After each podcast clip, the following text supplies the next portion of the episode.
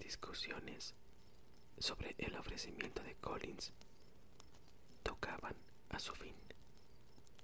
Elizabeth ya no tenía que soportar más que esa sensación incómoda que inevitablemente se deriva de tales situaciones.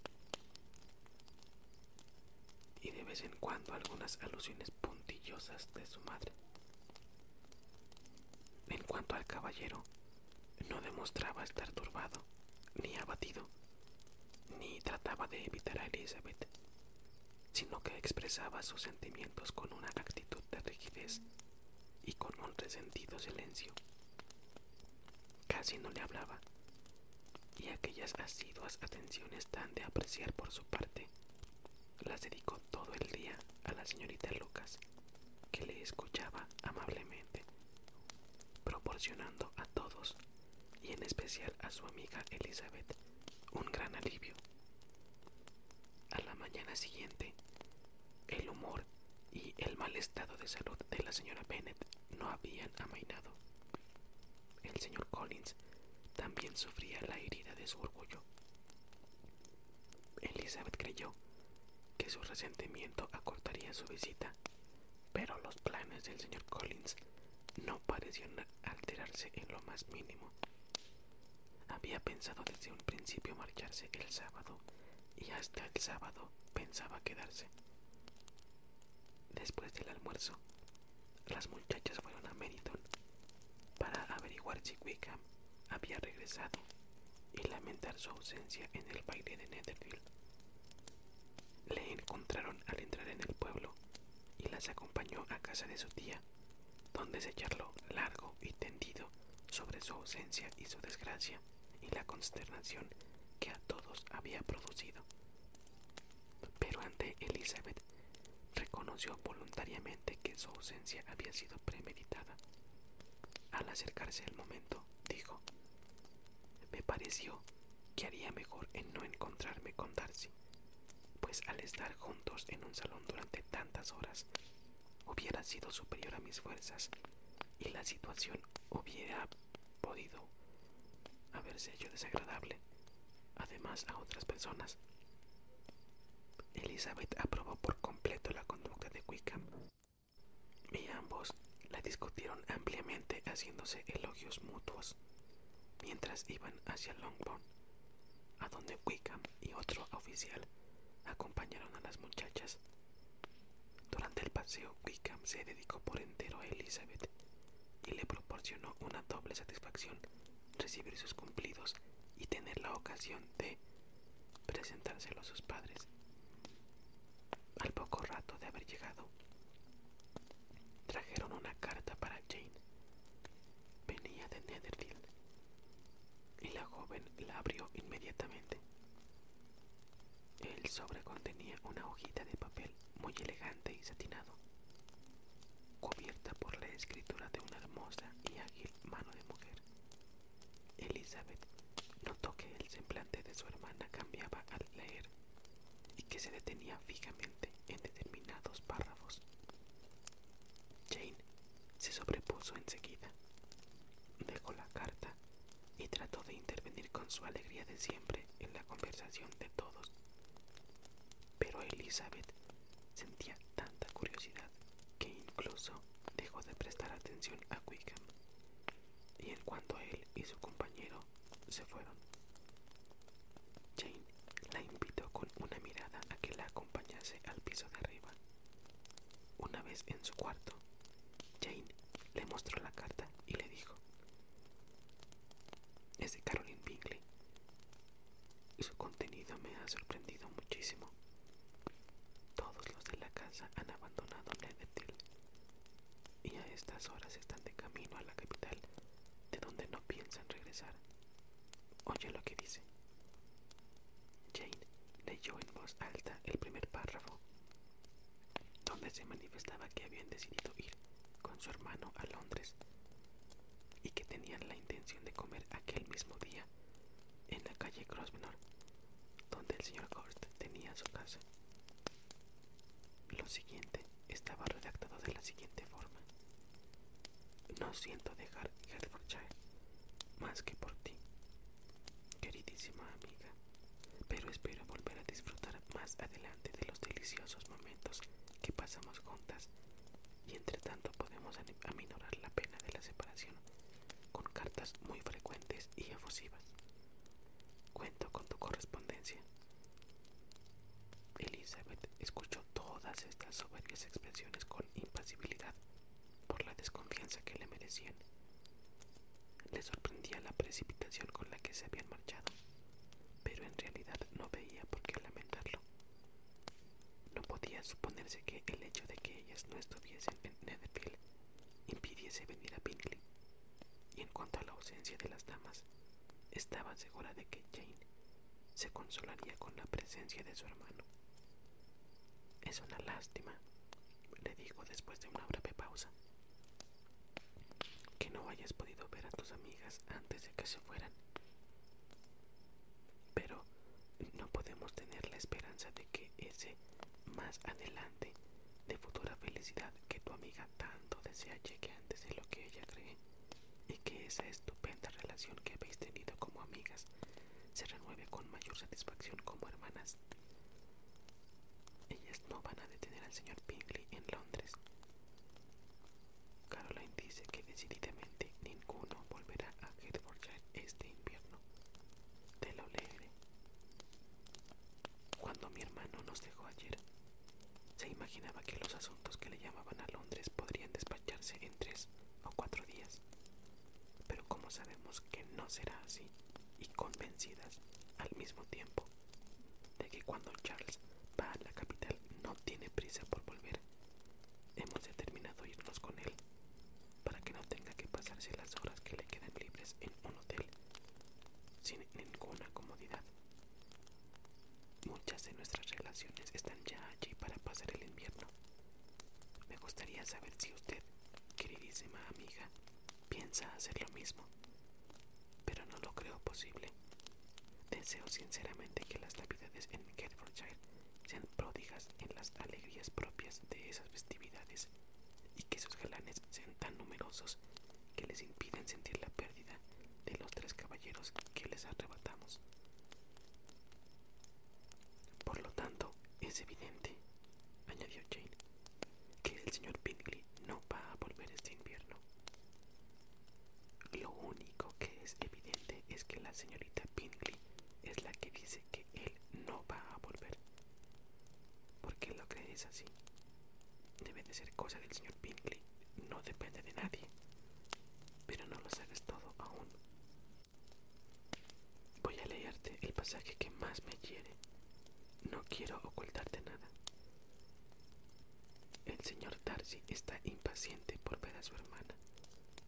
Y la verdad es que nosotras no estamos menos deseosas de verla. Creo que Georgina Darcy no tiene igual por su belleza, elegancia y talento. Y el afecto que nos inspira a Luisa y a mí aumenta con la esperanza que brigamos de que sea en el futuro nuestra hermana. No sé si alguna vez le he manifestado a usted mi sentir sobre este particular, pero no quiero irme sin confiárselo, y me figuro que lo encontrará muy razonable. Mi hermano ya siente gran admiración por ella, y ahora tendrá frecuentes ocasiones de verla con la mayor intimidad. La familia de Georgina desea esta unión, y no creo que me ciegue la pasión de hermana pensar que Charles es muy capaz de conquistar el corazón de cualquier mujer. Con todas estas circunstancias en favor de esta relación, y sin nada que le impida, no puedo equivocarme, queridísima Jane, si tengo la esperanza de que se realice el acontecimiento que traería la felicidad a tantos seres, tanto como nosotras. ¿Qué opinas de este párrafo, Lizzie? Preguntó Jane al terminar de leer. No está bastante claro. No expresa claramente que Caroline ni espera ni desea que yo sea su hermana, que está completamente convencida de la indiferencia de su hermano y que si sospecha la naturaleza de mis sentimientos hacia él, se propone, con toda amabilidad, eso sí, ponerme en guardia. Puede darse otra interpretación a este asunto, se puede. Yo lo interpreto de modo muy distinto. ¿Quieres saber cómo? Claro que sí. Te lo diré en pocas palabras. La señorita Pinkley se ha dado cuenta de que su hermano está enamorado de ti y ella quiere que se case con la señorita Darcy. Se ha ido a la capital detrás de él con la esperanza de retenerlo allí y trata de convencerte de que a Pinkley no le importas nada. Jane lo negó con la cabeza. Así es, Jane. Debes creerme. Nadie que os haya visto juntos puede dudar del cariño de Pinkley. Su hermana no lo duda. Tampoco es tan tonta. Si hubiese visto en Darcy la mitad de ese afecto hacia ella, ya habría encargado el traje de novia. Pero lo que pasa es lo siguiente, no somos lo bastante ricas ni lo bastante distinguidas para ellos. Si la señorita Pinkley tiene tal afán en casar a la señorita Darcy con su hermano, es porque de este modo le sería a ella menos difícil casarse con el propio Darcy, lo que me parece un poco ingenuo por su parte. Pero me atrevería a creer que lograría sus anhelos si no estuviese de por medio la señorita de Pork. Sin embargo, tú no puedes pensar en serio que por el hecho de que la señorita Pinkley te diga que a su hermano le gusta la señorita Darcy, él esté menos enamorado de ti de lo que estaba el jueves al despedirse, ni que le sea posible a su hermana convencerle de que en vez de quererte a ti, quiera a la señorita Darcy. Si nuestra opinión sobre la señorita Pinkley fuese la misma, repuso Jane, tu me tranquilizaría, pero me consta que eres injusta con ella. Caroline es incapaz de engañar a nadie. Lo único que puedo esperar en este caso es que se esté engañando a sí misma. Eso es. No podía habérsete ocurrido una idea mejor, ya que la mía no te consuela. Supón que se engaña, así quedarás bien con ella y verás que no tienes por qué preocuparte. Pero Lizzie, puedo ser feliz aún suponiendo lo mejor al aceptar a un hombre cuyas amigos desean que se case con otra. Eso debes decidirlo tú. Si después de una madura reflexión encuentras que la desgracia de disgustar a sus hermanas es más que equivalente a la felicidad de ser su mujer, te aconsejo, desde luego, que rechaces a Pinkley. ¿Qué cosas tienes? dijo Jane con una leve sonrisa. Debes saber que aunque me apenaría mucho su no vacilaría. Yo me lo figuraba, y siendo así, no creo que pueda compadecerme de tu situación. Pero si no vuelve en todo el invierno, mi elección no servirá de nada. Pueden pasar tantas cosas en seis meses. Elizabeth rechazaba la idea de que Pinkley no volviese. Parecía sencillamente una sugerencia de los interesados deseos de Caroline y no podía suponer ni por un momento que semejantes deseos, tanto si los manifestaba clara o encubiertamente, influyesen en el ánimo de un buen hombre tan independiente. Expuso a su hermana lo más elocuentemente que pudo su modo de ver y no tardó en observar el buen efecto de sus palabras.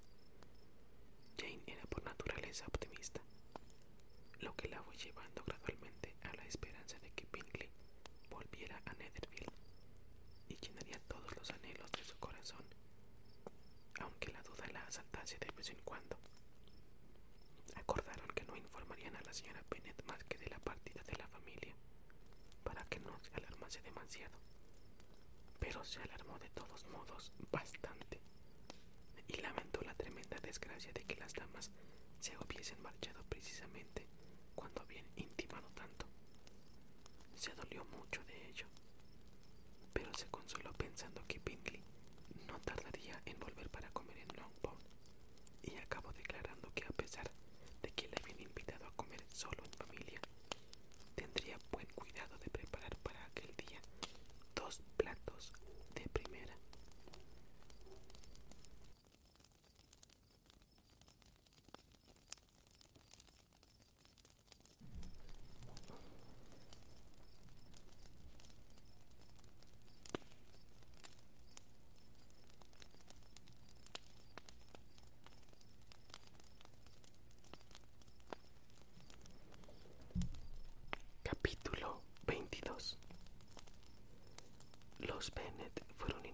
a comer con los Lucas y de nuevo la señorita Lucas tuvo la amabilidad de escuchar a Collins durante la mayor parte del día. Elizabeth aprovechó la primera oportunidad para darle las gracias. Esto le pone de buen humor. Te estoy más que agradecida de lo que puedas imaginar. Charlotte le aseguró que se alegraba de poder hacer algo por ella y que eso le compensaba el pequeño sacrificio que le suponía dedicarle su tiempo. Era muy amable de su parte, pero la amabilidad de Charlotte iba más lejos de lo que Elizabeth podía sospechar. Su objetivo no era otro que evitar que Collins le volviese a dirigir sus cumplidos a su amiga, atrayéndolos para sí misma. Este era el plan de Charlotte, y las apariencias le fueron tan favorables que al separarse por la noche casi había podido dar por descontado el éxito si Collins no tuviese que irse tan pronto de Hertfordshire. Pero al concebir esta duda, no hacía justicia al fogoso e independiente carácter de Collins.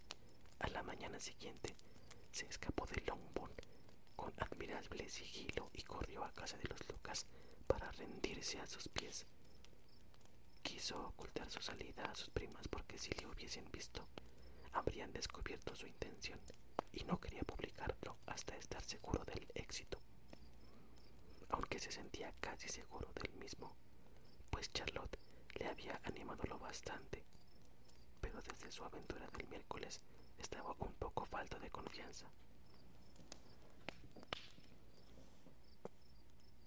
No obstante, recibió una acogida muy halagueña. La señorita Lucas le vio llegar desde una ventana y al instante salió al camino para encontrarse con él como de casualidad. Pero poco podía ella imaginarse cuánto amor y cuánta elocuencia le esperaban. En el corto espacio de tiempo que dejaron los interminables discursos de Collins, todo quedó arreglado entre ambos con mutua satisfacción. Al entrar en la casa, Collins le suplicó con el corazón que señalase el día en que iba a hacerle el más feliz de los hombres. Y aunque semejante solicitud debía ser aplazada de momento, la dama no deseaba jugar con su felicidad. La estupidez con que la naturaleza la había dotado privaba a su cortejo de los encantos que pueden inclinar a una mujer a prolongarlo.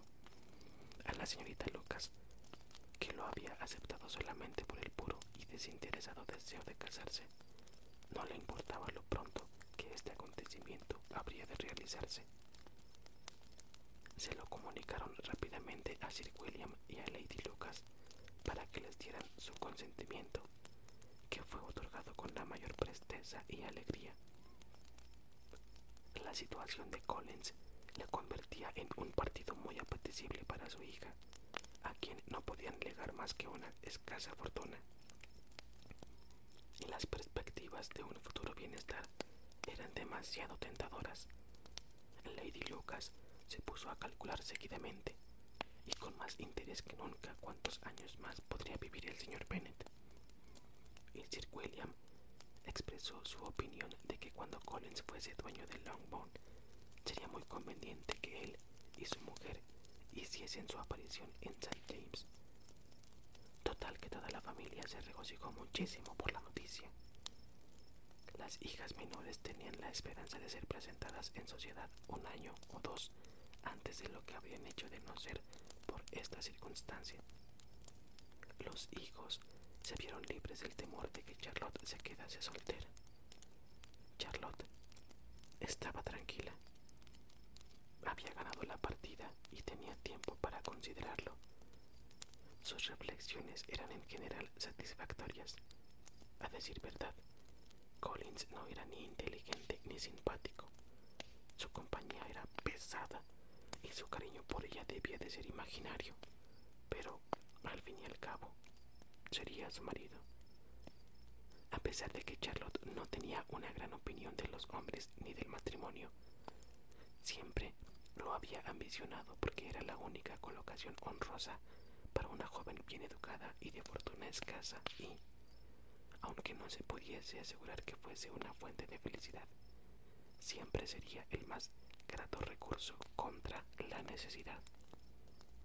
Este recurso era lo que acababa de conseguir, ya que a los 27 años de edad, sin haber sido nunca bonita, era una verdadera suerte para ella. Lo menos agradable de todo era la sorpresa que se llevaría Elizabeth Bennet, cuya amistad valoraba más que la de cualquier otra persona. Elizabeth se quedaría boquiabierta y probablemente no lo aprobaría. Y aunque la decisión ya estaba tomada, la desaprobación de Elizabeth le iba a doler mucho. Resolvió comunicárselo ella misma, por lo que recomendó a Collins cuando regresó a Longbourn a comer que no dijese nada de lo sucedido. Naturalmente, él le prometió como era debido que guardaría el secreto, pero su trabajo le costó, porque la curiosidad que había despertado su larga ausencia estalló a su regreso en preguntas tan directas que se necesitaba mucha destreza para evadirlas. Por otra parte, representaba para Collins una verdadera abnegación, pues estaba impaciente por pregonar a los cuatro vientos su éxito amoroso. Al día siguiente tenía que marcharse, pero como había de ponerse de camino demasiado temprano para poder ver a algún miembro de la familia, la ceremonia de la despedida tuvo lugar en el momento en que las señoras fueron a acostarse.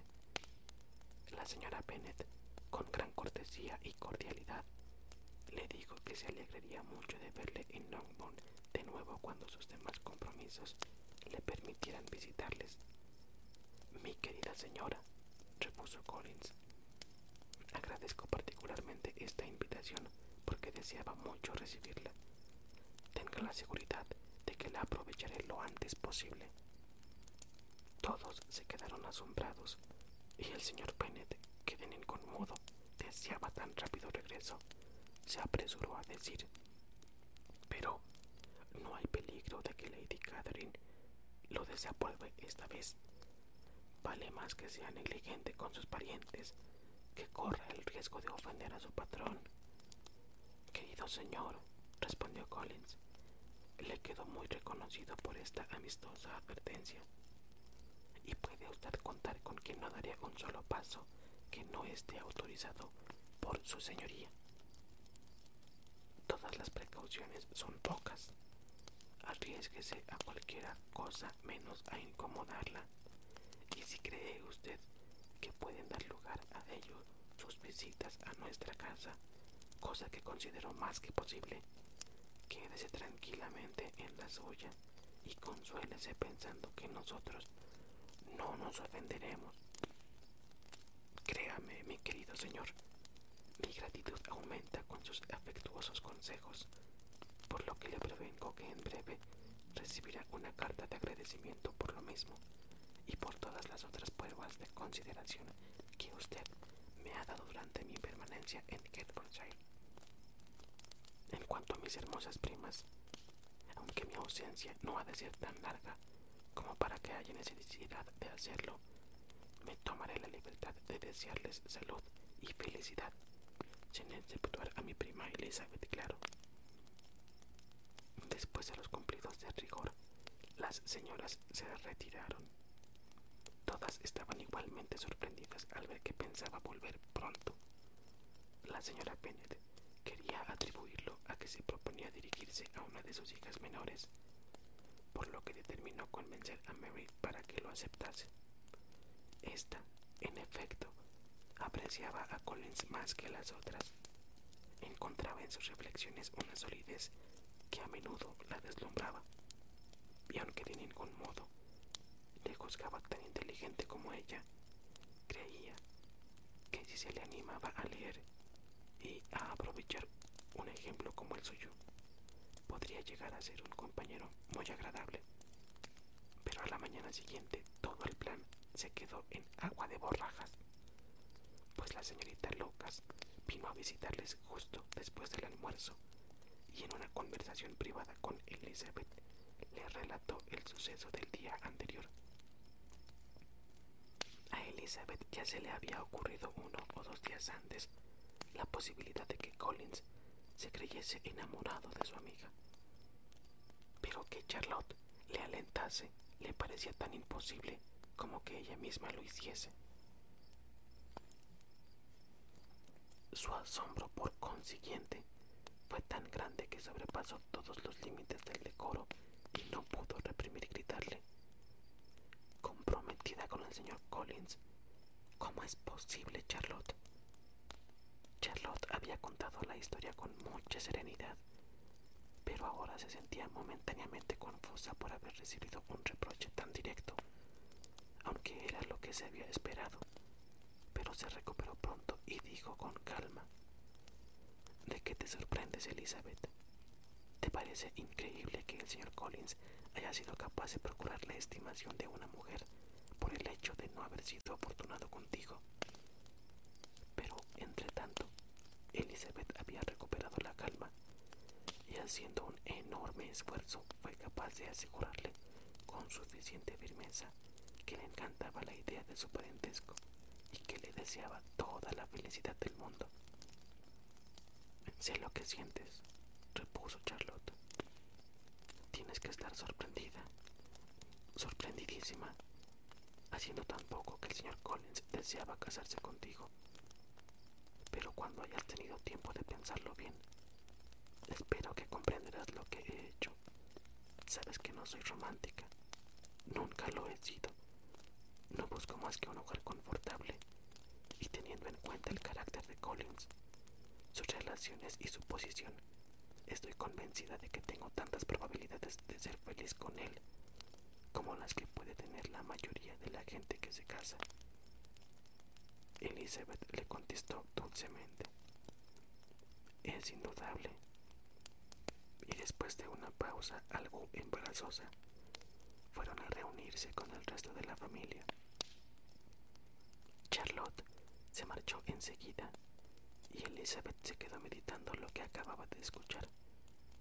Tardó mucho en hacerse a la idea de un casamiento tan disparatado.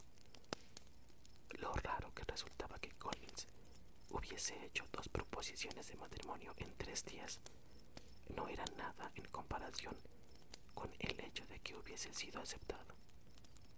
Siempre creyó que las teorías de Charlotte sobre el matrimonio no eran exactamente como las suyas, pero nunca supuso que al ponerlas en práctica sacrificase sus mejores sentimientos a cosas montanas y al dolor que le causaba ver cómo su amiga se había desacreditado y había perdido mucho de la estima que le tenía. Se añadía el penoso convencimiento de que le sería imposible ser feliz con la suerte que había elegido.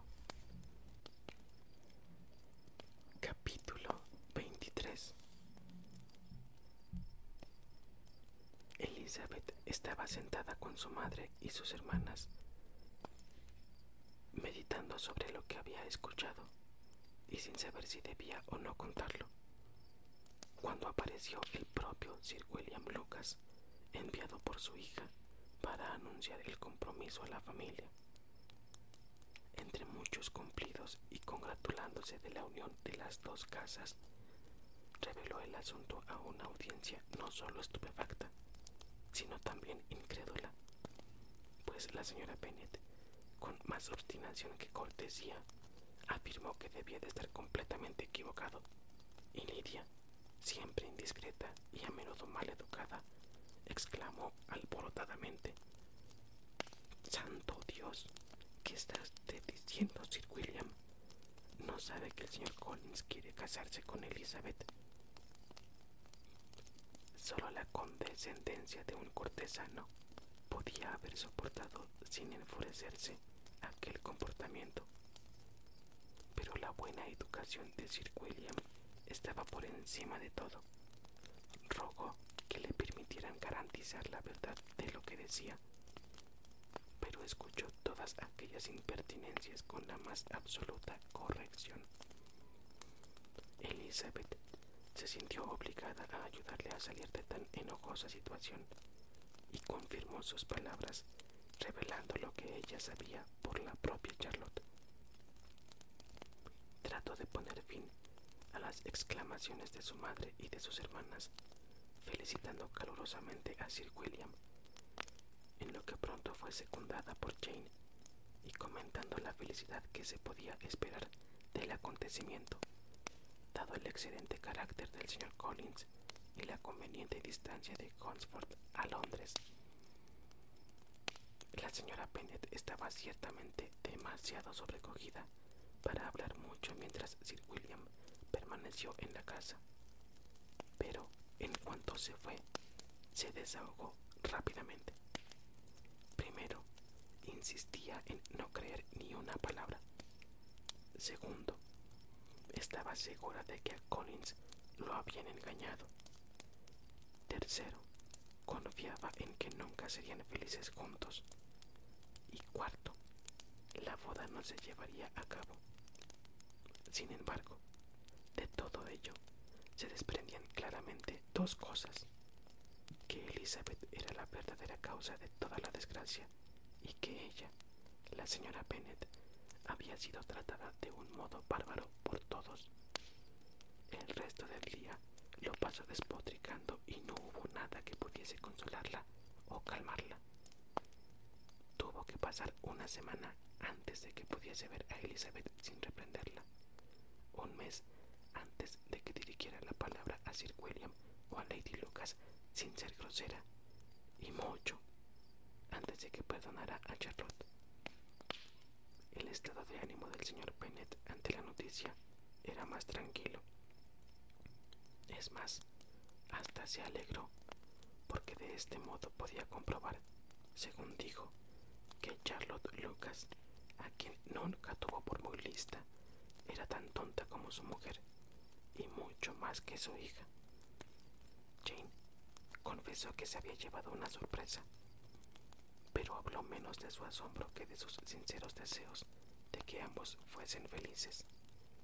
Ni siquiera Elizabeth logró hacerle ver que semejante felicidad era improbable. Catherine y Lydia estaban muy lejos de envidiar a la señorita Lucas, pues Collins no era más que un clérigo, y el suceso no tenía para ellas más interés que el de poder difundirlo por mérito. Lady no podía resistir la dicha de poder desquitarse con la señora Bennet, manifestándole el consuelo que le suponía tener una hija casada.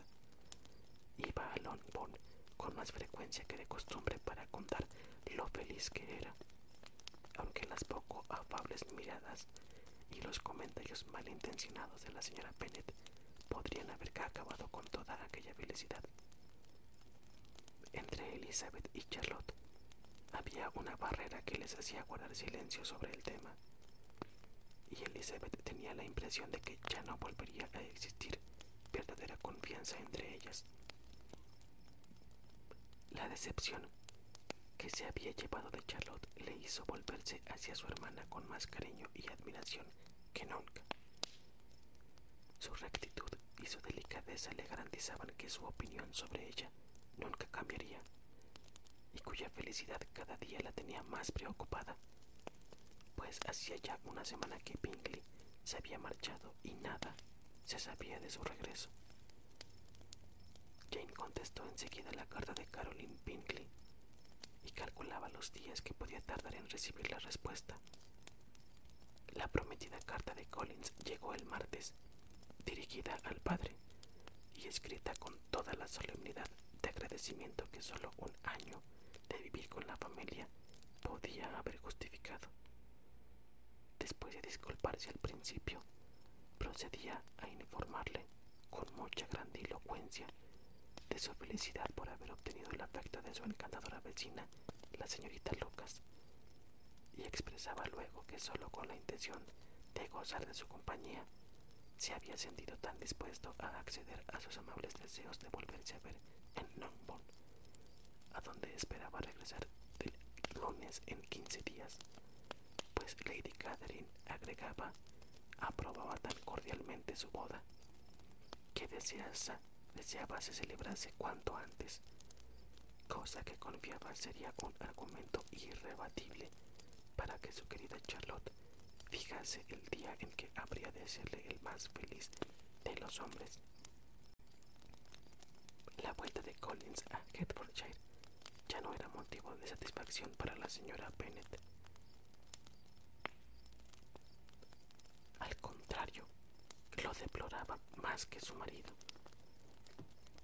Era muy raro que Collins viniese a Longbourn en vez de ir a casa de los Lucas resultaba muy inconveniente y extremadamente embarazoso.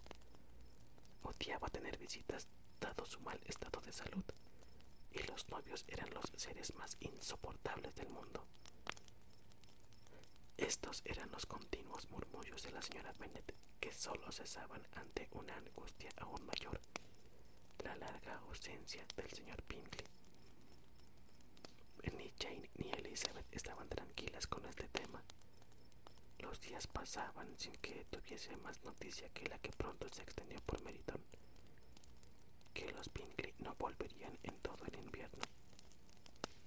La señora Bennet estaba indignada y no cesaba de desmentirlo, asegurando que era la falsedad más atroz que oír se puede. Incluso Elizabeth comenzó a temer, no que Bingley hubiese olvidado a Jane, sino que sus hermanas pudiesen conseguir apartarlo de ella. A pesar de no querer admitir una idea tan desastrosa para la felicidad de Jane y tan indigna de la firmeza de su enamorado, Elizabeth no podía evitar que con frecuencia se le pasase por la mente. Temía que el esfuerzo conjunto de sus desalmadas hermanas y de su influyente amigo, unido a los atractivos de la señorita Darcy y a los placeres de Londres, podían suponer demasiadas cosas a la vez en contra del cariño de Bingley. En cuanto a Jane, la ansiedad que esta duda le causaba era como es natural, más penosa que la de Elizabeth. Pero sintiese lo que sintiese, quería disimularlo, y por esto, entre ella y su hermana nunca se aludía a aquel asunto. A su madre, sin embargo, no la contenía igual delicadeza y no pasaba una hora sin que hablase de Pinkley, expresando su impaciencia por su llegada o pretendiendo que Jane confesase que, si no volvía, la habrían tratado de la manera más indecorosa.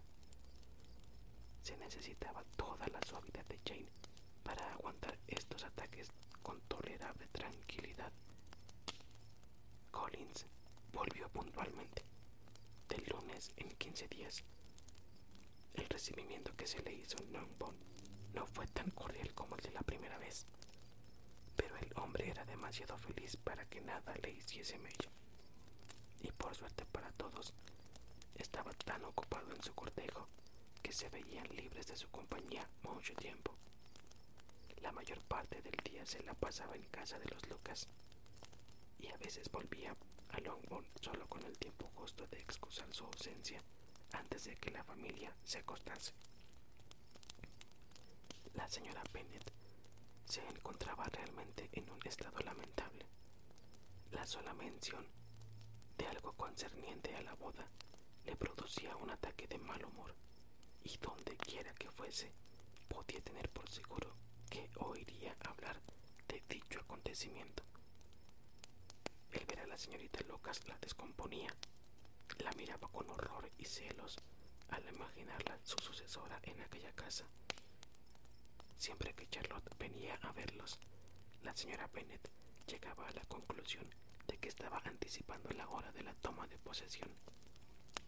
Y todas las veces que le comentaba algo en voz baja a Collins, estaba convencida de que hablaban de la herencia de Longbourn y planeaban echarla a ella y a sus hijas en cuanto el señor Bennett pasase a mejor vida. Se quejaba de ello amargamente a su marido.